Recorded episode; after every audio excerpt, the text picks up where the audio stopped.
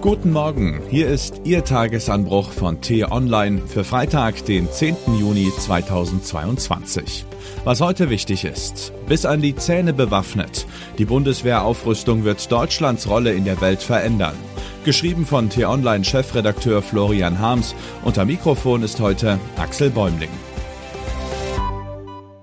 Absehbare Begebenheiten, die der demokratische Prozess nun mal vorsieht, nehmen wir höchstens aus dem Augenwinkel wahr, unterdrücken vielleicht ein leises Gähnen und wenden uns schnell wieder dem nächsten Candy Crush Level oder anderen spannenden Dingen zu. So wird es wohl auch heute Vormittag sein, wenn die Vertreter der 16 Bundesländer im Bundesrat dem Sondervermögen für die Bundeswehr zustimmen, dürfte das öffentliche Interesse überschaubar bleiben. Die notwendige Zweidrittelmehrheit für den neuen Grundgesetzartikel 87a gilt als sicher. SPD, Grüne und FDP haben sich längst mit CDU und CSU geeinigt. Vor einer Woche hat schon der Bundestag mit großer Mehrheit zugestimmt. Dann muss der Gesetzestext nur noch veröffentlicht werden und schon können die Uniformträger an der Schuldenbremse vorbei 100 Milliarden Euro für neue Kampfjets, Hubschrauber, Schiffe, Panzer, Munition, Nachtsichtgeräte, Funkgeräte und so weiter ausgeben. Die Debatte über das Für und Wider, das Wann und Wie des Waffengroßeinkaufs ist im Eiltempo geführt worden. Angesichts von Putins Angriffskrieg hat die Politik bewiesen, dass sie auch Galopp kann. Trotzdem ist es angebracht, Candy Crush und all die anderen vermeintlich wichtigen Dinge heute für einige Minuten beiseite zu lassen und sich zu vergegenwärtigen, welchen gewaltigen Schritt unser Land da gerade unternimmt. Wenn die Planer im Verteidigungsministerium den Geldbetrag halbwegs sinnvoll ausgeben, wird die Bundeswehr zur stärksten Armee der EU aufsteigen. Abgesehen von Frankreichs Atombomben wird kein anderer Staat der Union mit einer so üppig ausgestatteten Truppe aufwarten können. Das mag einerseits selbstverständlich erscheinen, wenn man bedenkt, dass Deutschland das wirtschaftlich potenteste und politisch einflussreichste Land Europas ist.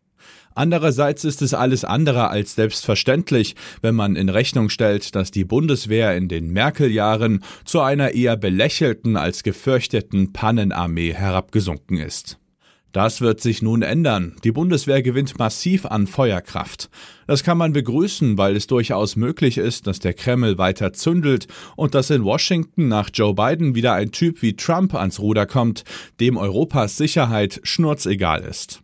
Man kann die massive Aufrüstung der Bundeswehr aber auch ein bisschen fürchten. Mit Waffen und Armeen ist es immer dasselbe. Wenn sie da sind, werden sie eingesetzt. Sind sie stark, werden Generäle und Politiker Gründe und Möglichkeiten suchen, sie stärker einzusetzen. Erste Vorboten davon waren diese Woche zu beobachten, als der Kanzler bei seinem Besuch in Litauen ankündigte, zur Unterstützung der baltischen Staaten eine Kampfbrigade an die russische Grenze zu schicken. Weitere Pläne werden folgen, und sie können durchaus gut begründet sein. In Nordafrika und im Nahen Osten brodeln gefährliche Konflikte, Terroristen und die Klimakrise verschärfen sie.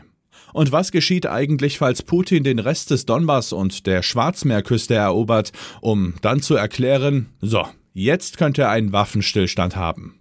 Was, wenn die Ukrainer dann eine internationale Friedenstruppe zur Bedingung machen und alle Augen auf das große Deutschland und dessen erstarkende Armee fallen? Nicht ausgeschlossen, dass deutsche Soldaten bald an vielen weiteren Konfliktherden gefordert sein werden. Wie auch immer man dazu steht, die Augen vor einer Entwicklung sollte niemand verschließen. Deshalb schauen wir heute Vormittag lieber genauer hin, wenn im Bundesrat die Hände gehoben werden. Denn manchmal haben auch erwartbare Ereignisse aufsehenerregende Folgen. Was heute wichtig ist. Der Bundesrat will heute noch weitere wichtige Gesetzesvorhaben des Bundestags durchwinken. Dazu zählen der Bundeshaushalt 2022, die Rentenerhöhung zum 1. Juli, der neue gesetzliche Mindestlohn von 12 Euro, der Pflegebonus, weitere Corona-Steuerhilfen und das Moratorium für Hartz-IV-Sanktionen. Außerdem soll die Frist zur Abgabe der Steuererklärung bis Ende Oktober verlängert werden.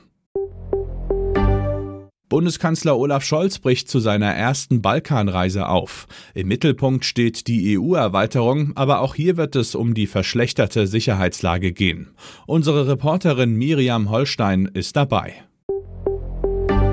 In Berlin ermittelt die Polizei die Hintergründe der Amokfahrt am Kurfürstendamm.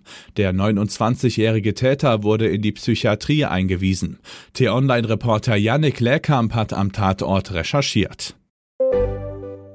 Und was ich Ihnen heute insbesondere empfehle, bei uns nachzulesen, Wladimir Putin vergleicht sich mit Zar Peter dem Großen. Wie dieser wolle er russische Erde zurückholen. Ist es überhaupt sinnvoll, dass Kanzler Scholz noch regelmäßig mit dem Kriegstreiber spricht? Patrick Diekmann erklärt die Hintergründe. Den Link dazu finden Sie in den Show Notes. Das war der T-Online Tagesanbruch, produziert vom Podcast Radio Detektor FM. Am Wochenende geht es um Angela Merkels erstes Interview nach dem Ende ihrer Kanzlerschaft und die Frage, was Olaf Scholz anders macht als sie. Exklusiv zum Hören gibt's die Folge schon heute Abend. Vielen Dank fürs Zuhören und Tschüss.